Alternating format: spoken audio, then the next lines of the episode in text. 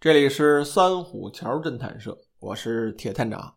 今天呀，咱们来聊聊美国著名作家艾德加·艾伦坡的侦探小说《摩克街谋杀案》。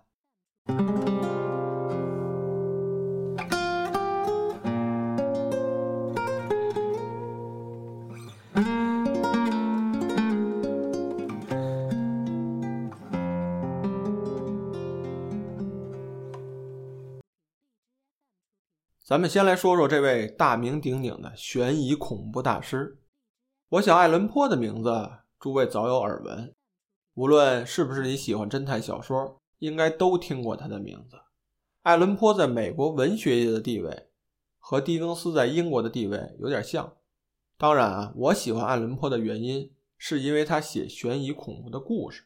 最初接触爱伦坡的作品还是件意外，大约是我在初中升高中那个时候。有这么一天啊，被我老妈带去那种课本书店，就是那种整个书店都是卖各类上学用的课本啊、参考书啊、题库等等的那种。我想很多朋友在那种地方都会留下童年的阴影。去这么一趟啊，就买回很多的复习题来，后面啊就慢慢做去吧。一般去那种地方都是被老师要求，或是被家长提楞过去的。我当时也是。去了以后呢，就看看吧。后来啊，我就在那个英语读物的那个书架前面看了看，这一眼就看见爱伦坡的小说了。因为当时这本书的封面画的特别忧郁，上面还画了一只乌鸦。当时我还不清楚这书里啊写的是什么，就随便打开看看。后来一看这标题，我就猜到这一定是本恐怖小说，因为它里面涉及到死亡、灵异这些词儿。当时买的时候啊，我妈她还不同意，说都快考试了，你还看什么小说啊？后来我就拿给她看，因为这小说啊，它一半是英文原著，一半是汉语翻译，我就以这个提高英语水平为由，才把这书买到手。后来那本书啊，就成了我唯一喜欢看的英语教材了。那本书里有爱伦坡写的《黑猫》《金甲虫》，还有咱们要说的《摩克街谋杀案》。就是因为这么一次意外，我才有幸的读到了爱伦坡写的侦探故事，而且我还是推荐大家去看英文原著。《莫格街谋杀案》是部中篇小说，字数不多，一会儿就读完了。这个中文翻译的小说啊，我总是能读出一种类似课本语言的那种感觉来，也不知道是为什么。说到这本侦探小说啊，还被公认为是第一本侦探小说。因为爱伦坡在这本书里啊，设定了一个可以算得上是侦探小说的模板。当今无论什么风格、什么派别的侦探小说，也都在使用这个模板，那就是故事一上来，先发生凶杀案，然后呢，侦探出场找线索加逻辑推理，最终啊，将这个凶手绳之于法。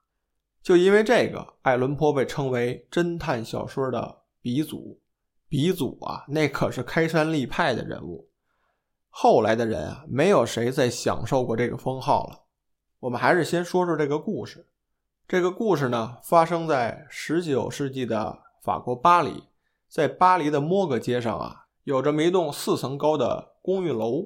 这个楼顶上啊，住着母女二人，而且听邻居介绍啊，母女二人家里还是比较有钱的那种。有这么一天的凌晨啊。邻居们听到母女的家中传出了连续不断的惨叫声，后来一定是报警了。这警察冲到房里一看，这现场啊相当的凌乱，房间里的所有家具都被砸毁了，连这个床垫子都被掀起来了。在这个床底下呢，警方还发现了一个保险箱，这保险箱当时已经被打开了，一些信件呢散落在地板上。警方还发现了一些金币，还有银器这种贵重物品在地上散落着。在一把椅子上啊，发现了一把带血的剃须刀。这个剃须刀啊，是那种老式的方头的剃须刀，而且刀刃磨得特别的锋利。如果大家有看过恐怖电影《理发师陶德》的，哎，就是那种比较经典的剃须刀。警方一看这现场啊，就推断出说这个母女二人啊，凶多吉少了。但是现场没有发现两个人的任何踪迹。后来警方就在这个壁炉上啊，发现了一些血迹，还有头发。顺着这个壁炉往里找啊，就在这个烟筒里面发现了女儿的尸体。这个女儿可以说得上是相当惨啊，她是被头朝下让人塞到烟筒里面的。这警方呢也是费了九牛二虎之力，才把这尸体从烟筒里给拽出来。等放到地上一看，人呢已经是死了，但是这身体上啊还是有温度。这一检验啊，发现死者是让人扭断了脖子，但是现场没有找到母亲的尸体。最终啊，人们在楼下的花园里面找到了母亲的尸体。这母亲的尸体啊，被描述的相当的惨了。母亲的脖子几乎被刀给割断了，而且身体四肢上有多处的刀伤。这个尸体看上去血肉模糊的。警方分析案情啊，他们判断这个案件呢，一定不是图财害命。毕竟这满地上啊都是金币，还有一些贵重物品都没有被拿走。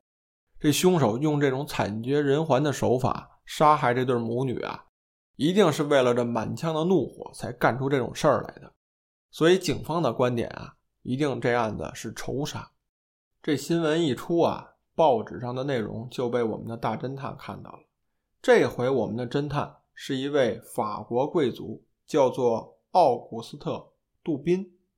这个人啊，是一个典型的贵族形象。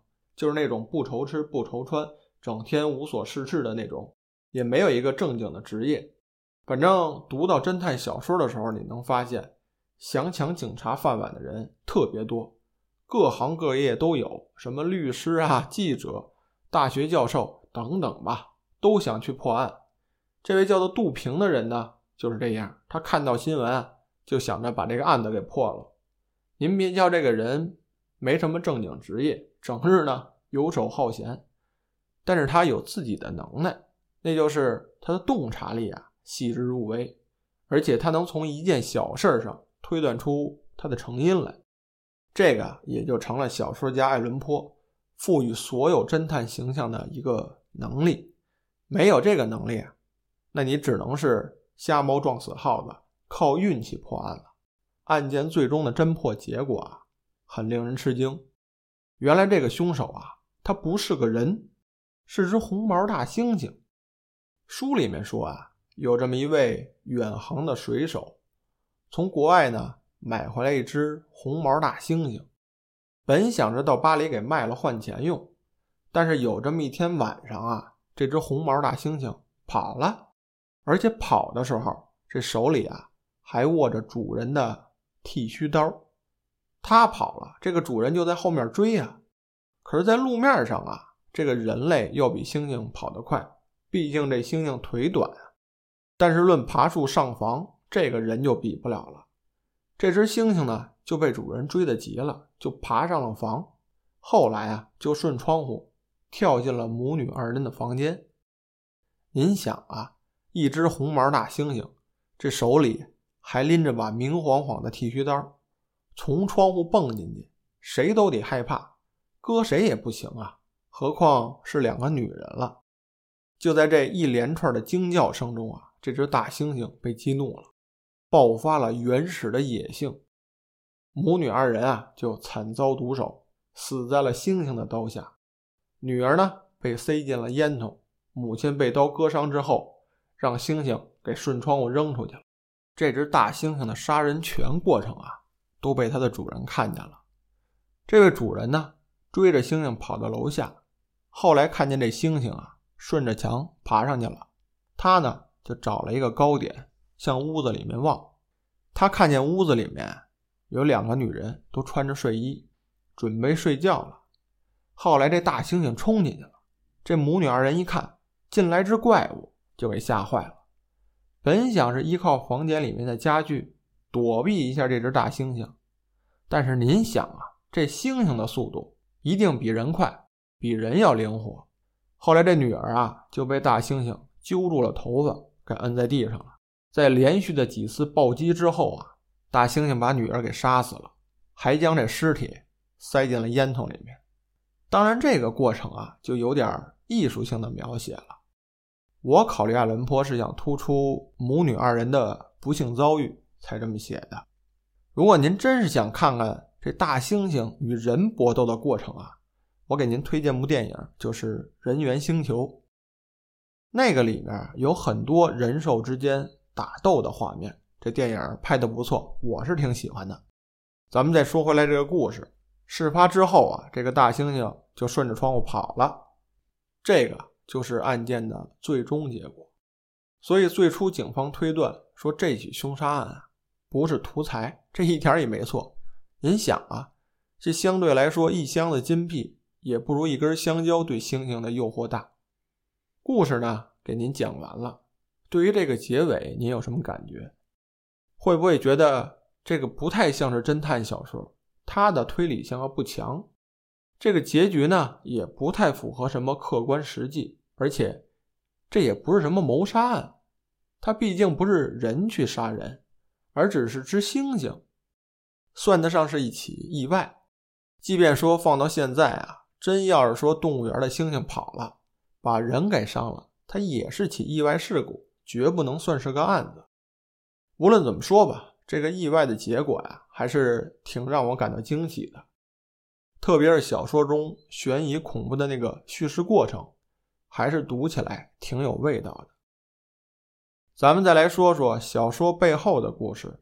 这位悬疑恐怖大师爱伦坡先生，在他的所有作品中啊，都会涉及到各种各样的动物，比如常有的像什么乌鸦呀、蝙蝠、猫，而且还是黑猫。所以看得出来，爱伦坡先生啊。是一位比较喜欢小动物的作家。他写《摩格街谋杀案》的灵感来源于什么呢？原来是这样，在这个1839年8月20号的《费城报纸》上刊登了一则展览会的公告。这上面写呀，一只刚从非洲运回来的大猩猩引起了全城人民的兴趣。当时爱伦坡呢，正好从美国纽约搬到了费城。时间不久，他就写下了这部被称为历史上第一部的侦探小说《莫克街谋杀案》，发表于1841年5月的《格雷姆》杂志上。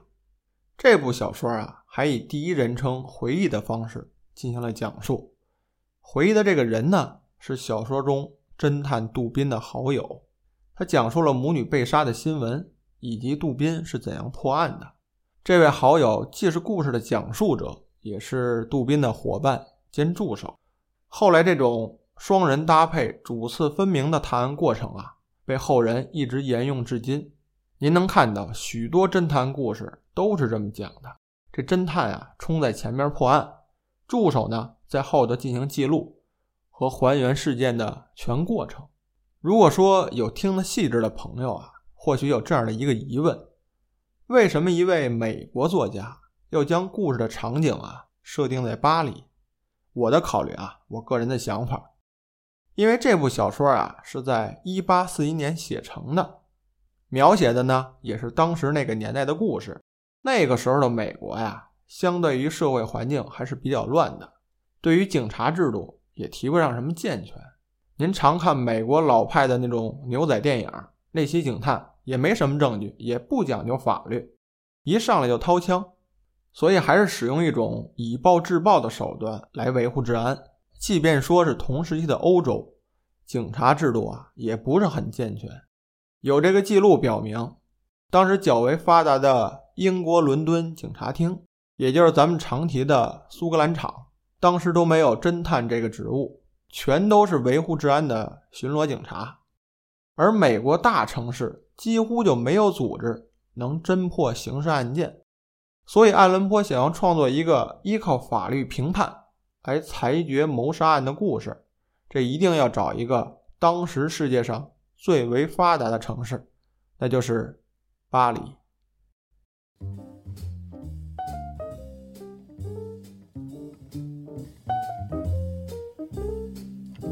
今天这本书呢，推荐给大家，也希望大家能喜欢。说到这大猩猩了，好久也没出门了，好久啊也没去这动物园了。希望这疫情呢能马上过去，这样也好出去溜达溜达。希望大家一切顺利，也希望动物园的动物们都健康。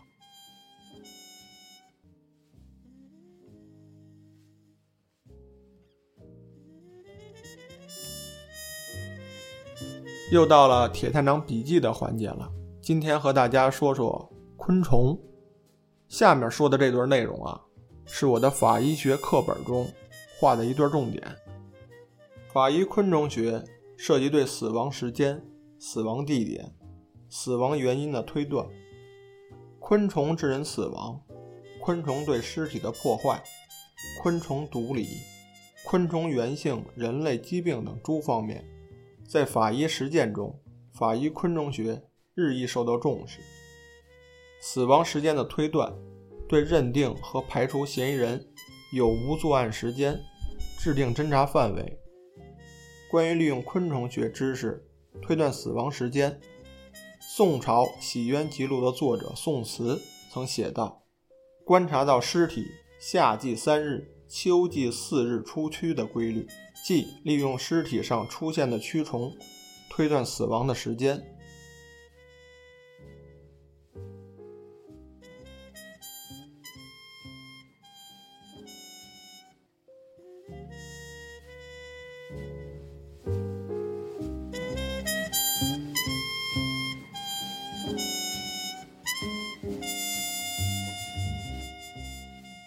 这就是节目的所有内容，我们下次见。